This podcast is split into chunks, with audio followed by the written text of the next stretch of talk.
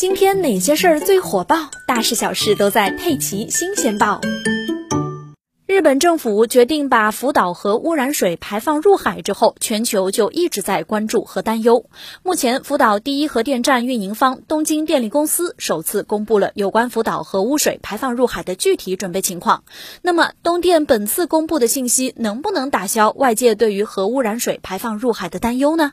情况中提到，两年后开始排放时，稀释前的核污染水每天的平均排放量最多将达到五百吨，高于目前每天大约一百五十吨的核污染水产生量。由于目前福岛第一核电站内的储水罐储存总量只有一百三十七万吨，预计明年秋季就将全部存满。为了使储存量能够支撑到两年之后，也就是后年的春天，东电决定在核电站的空地上增设二十三座储水罐，使储存存的总量增加到一百四十万吨。但这一方案与东电之前的说法明显存在矛盾。东电曾经称核电站内已经没有多余的空地可以安置储水罐了，现在怎么又有空地能增设二十三座呢？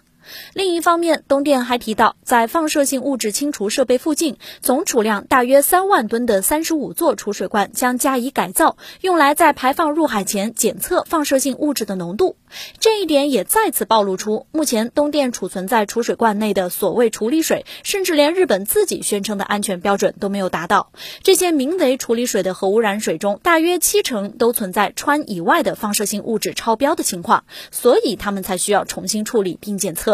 由于日本各地，尤其是福岛渔业等相关从业人员强烈反对核污染水排放入海，为了安抚民意，日本政府设置了一个工作组，五月三十一日将在福岛当地召开首次会议，听取当地渔业、农业和旅游等行业团体对于核污染水排放入海计划的意见。